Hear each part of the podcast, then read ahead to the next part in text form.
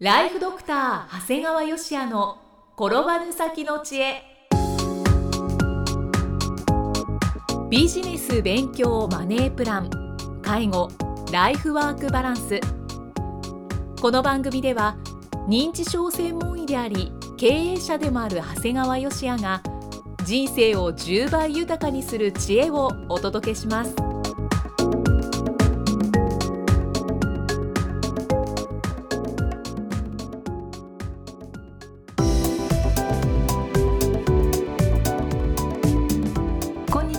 生きみえです。ライフドクター長谷川芳也の転ばぬ先の知恵。今回は第161回目です。長谷川先生今回もよろしくお願いします。お願いします。さあ今回はどのようなお話でしょうか？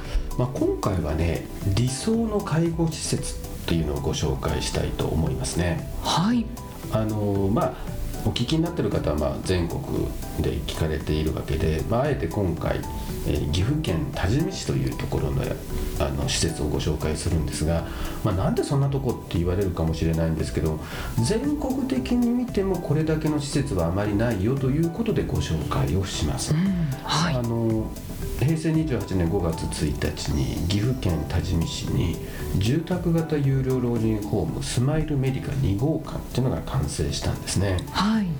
スマイルグループが運営するグループホームや住宅型有料老人ホームは僕はもう外来で患者さんにお話ししたり講演なんかでもまあ理想の入所施設ですよとしてご紹介してるんですよね、で実際も最近ではもうマスコミや雑誌にも取り上げられるほどなんですよ。はい。あのポッドキャストでも何度かご紹介されてますよね。何度もご紹介してますね。ですからそのためもう入所待ちは当たり前ででまあご家族や地域のケアマネの要望もあって、まあ、今回、まあ、2号館のオープンとなったんですね。はい。待望の。そうなんですね。だから今回の施設はもうデザインもねちょっと今までになく斬新でで、まあ、利用者さんに対しても看護介護の視点からとても十分な気配りがされているんですね。ただねまあそんなハード以上に素晴らしいのはやっぱりソフトなんですね。で経営者はね実は男性看護師なんですよ。はい。これ珍しいんですよね。やっぱり男性で看護師というのがね。そうですよね。で彼はすごい理念高い理念を持った経営をしていてね一般的にグループホームだとか住宅型有料老人ホームというのは軽度の介護者を見るという前提で作られてるもんですからそういうことし方しか見れないんですよね。うんうん。ただ彼らは本当に困った重介護者重い介護はい。の方を見るという理念に基づいて入居者さんが重度化しても見てくれるんですね。引き続き見てくれる。くれる。でも引き続きだけじゃなくて病院からの医療度の高い方も積極的に受け入れて受け入れてるんですよね。ですからもう家族が希望されれば、まあ、希望されるとほとんど希望される方が入るんですがはい。もう看取りも行っているんですねでやっぱりね専門職って不思議でこういう経営者が高い理念を持ってるとその理念に感銘してやっぱり集まってくる看護師さんたちもやっぱり皆さんすごく優秀になるんですよね。やっぱりそうなんですね、だからこう医療度の高い気管切開だとかねはい。胃ろう尿バルーン透析等でも何でも引き受けしてくれるんだよね。へもうねある意味ねこうレベルの低い医療機関よりもレベルを維持してますね。えすごいですねですからね実はそこに協力医療機関として医療法人ブレイングループも参加させていただいてるんですがはい。毎朝7時にですねこの3つの建物を毎日診察させていただいていあます。先生行かれてるんですはい。ね、あまあ、僕一人じゃなくてもう一人の先生と二人で交互で行ってるんですけどやっぱりあのこういう施設っていうのは普通はまあ週1回ぐらいの往診でいいんですがやっぱりかなり重症度が高いもんですから、もうとにかく毎朝1回7時に顔を出してで変わったことはないかあればその時点で、えー採血をしたり指示をするということをやっていますね。まあこれねすでにね増床分もほとんど埋まってます。ももうこれも地域のケアマネもご家族もこの経営者のやっぱり人柄や理念をねしっかりと理解してるんですね。そうですね。ですからですね、うん、ですからもうぜひ関心がある方はね、はい。これ正直本当に、えー東京だとか大阪からでも見学されてますのでね、あの別に入居するという意味でなくてね自分たちの参考にするという意味で見学されてもいいんではないかなと思いますね。あと同じ業界の方もぜひ見に行かれそうですねた方がぜひ行かれるといいですね。ですからこのように理想的なスマイルグループのように、まあ、施設を増やしても増やしても入所希望者が集まるところもあるしはいしかしねそんな施設は実はほとんどないんですね。うん珍しいんですね珍しいですね同じ岐阜県多治見市でも実はほとんどそのスマイルグループのもの以外は全て有料老人ホームやサービス付き高齢者向け住宅はもう定員が埋まってないんですね。で以前もねある施設から入所者の紹介目的で営業マンがいらっしゃったんですね。はいでその後もやっぱり入居者さんが埋まらなかったのかもう先日はついにね代わりに経営してほしいっていう依頼まで来ました。そうなんですね。まあいずれも丁重にお断りをしましたがね。はあでも相当困ってらっしゃるんですね。まあ困ってると言ってもねこれもう理念がない。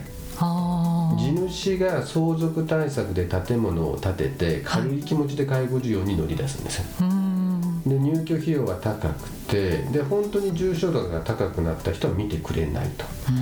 でだから介護度が軽い方なら見れますよ。その代わり介護度が重くなったり医療度が高くなったらもう他の施設行ってくださいって。もうそこには何の理念もないし施設側の都合しかないんですよね。先ほどのスマイルグループさんと真逆ですね。真逆ですね。ただこういうところの方が多いですからね。うん。でそんな施設には優秀な介護者や看護師も集まらない。はいもちろん医者やケアマネも分かっていますから我々は大事な患者さんや利用者さんもご紹介しないと。だから結果としてさっき経営をやってほしいといった施設も6年経っても定員の半分も埋まらない。うん半分も。半分も埋まらないとねさすがに他の家族もねちょっと躊躇するんよね。そうですね。ちょっと心配になりますね。なんかあるんじゃないのっていう。うんうんでもそれも当たり前なんだよね。うんうんだって経営がうまくいかなくなったら頑張ろうじゃなくてすぐ事業譲渡先を探すんですよ、ええ。ね、僕に経営してくれませんかって。ああそっかそっかはい、だからそこにはもう経営者としての責任は何もない。ああそうですね。だからもうとっとと潰れて介護の事業から撤退された方がいいんじゃないかなと思って見てますね。まあでもそれが一番いいと思います。ね。はい。だからまあ皆さんの中でもし身内の中でこういった施設入所を検討される場合はやっぱり見栄えの良いハードではなくてねやっぱり経営者をやっぱり吟味されることをお勧めしますね。はい。でねこの介護事業って確かに難しいところがあってそれこそ家族だけで小さく運営している事業所もあればそれこそ上場して全国展開してるケースまでいろいろあるんだよね。だからもうブレイングループのようなものでもねやっぱり組織をどうやって成長させるかって実はあや頭を悩ますんですよね。うん。はい。とにかくね介護体が施行されたのが2000年4月ですから要するにベンチマークとなるような成功事例がないんですよね。そうですね。その前が全くないですよね、でね僕はちょっとこの間本を読んでたらはい。ゲマインシャフトとゲゼルシャフトという言葉を知ったんですよね。ほう。どういう意味ですか？これねゲマインシャフトっていうのは遅延血縁などにより自然発生した社会集団を指し逆にゲゼルシャフトっていうのは利害関係に基づいて人為的に作られた社会組織を指すんですね、はい。だからまあもともとは本当に身内だけでスタートしたような部分をゲマインシャフト、で徐々に近代化するとともにこうゲゼルシャフトに、まあ、要するに社会組織っていうのはゲマインシャフトからゲゼルシャフトに編成していくということなんですよね。うんうん。はいでやっぱりこれ介護事業はねこれをバランスよく取り入れる必要がありそうなんだよね。ほう以前ね講演を頼まれた介護事業者があったんですよ。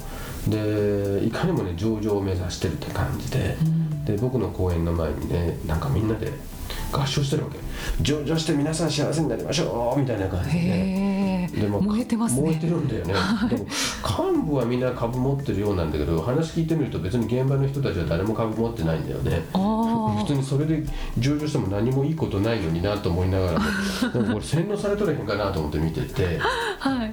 結局その会社は上場できずに最後は職員への給与も支配、えー、最後は分割されて吸収されていきました。あそうなんですね、うん。でこれはだから本当にゲゼルシャフトだけを目指して頓挫したケースですね。あ確かに。でもなんかすごく虚しいですね。虚しいね。でもね一方ですごく家族的な経営でこの小規模の利点を生かして評判の良かった介護事業所もあるんですよね。うんはい。そしたら突然経営者がお亡くなりになっちゃってはいその時点でもう運営ができなくなってもう事業所は閉鎖しますっていうふうに連絡があったんでね。で正直すごく利用者さんも気に入ってたんですけどももうやむを得ないんですよね。あ。だからこれは逆にゲマインシャフトにシシフトしすぎたケースなんだよねあそういうことですね。だからどうも介護事業の運営っていうのはいわゆるゲゼルシャフトというものにやっぱり社会的なもので基軸を置くんだけど必要に応じてゲマインシャフト的な取り組みをするというそのバランスを取った柔軟性が必要なんだなってことを感じましたね。うん。あンスって本当どんな時も必要ですね。うんまあ、ですからあの皆さんがね親御さんが何かで施設を選ぶ時もねやっぱ経営者を見る。と言いながらもじゃあその経営者に全部オープンに抱っこして組織化されてないところはやっぱそこは避けた方がいいし、だから明確なちゃんとしたこう経営者がいてなおかつある程度仕組み化された組織になっているところっていうのがどうも一番理想ではないかなというふうに思いますね。ございます。えーでは最後に長谷川先生のもう一つの番組をご紹介いたします、えータイトルは診療より簡単ドクターによるドクターのための正しい医療経営の勧めで医療法人ブレイングループが実践し構築した医療経営の方法を余すことなくお伝えしています。長谷川先生この番組引き続き好評をいただいていますね。そうですね、まああの毎回最後にお話しさせていただいてるんですけどもじわりじわりじわり登録者さんが増えてますね、うん。はい。まあ、ですから、まあ、皆さんもぜひ試しでも結構ですのでねあの一度聞いていただけるとありがたいと思います。はい、あの今も引き続き2ヶ月無料となっていますので、えーぜひお気軽にご利用ください。ご入会された方に毎月20日にダウンロード形式の音声ファイルと配信内容をまとめたテキストをお届けそして CD と冊子にして郵送でもお届けします。今なら最初の2ヶ月間は無料でご利用いただけます。無料お試し版の音声ファイルテキストもございますのでぜひご利用ください。詳しくは医師・歯科医師向け経営プロデュースのホームページまたは iTunes ストアでも PDF で番組内容をご紹介していますのでご確認ください。長谷川先生今回もありがとうございました。ありがとうございました。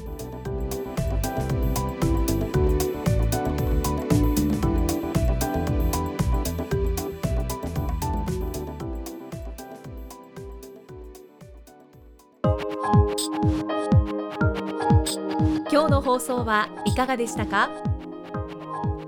番組ではご感想や長谷川よしあへのご質問をお待ちしています。番組と連動したウェブサイトにあるホームからお申し込みください。URL は http コロンスラッシュスラッシュ brain-gr.com スラッシュ。Podcast スラッシュ http コロンスラッシュスラッシュブレインハイフン -gr.com スラッシュポッドキャストスラッシュですそれではまたお耳にかかりましょう。この番組は提供ライフドクター長谷川芳也。プロデュースキクタスナレーションは生きみえによりお送りいたしました。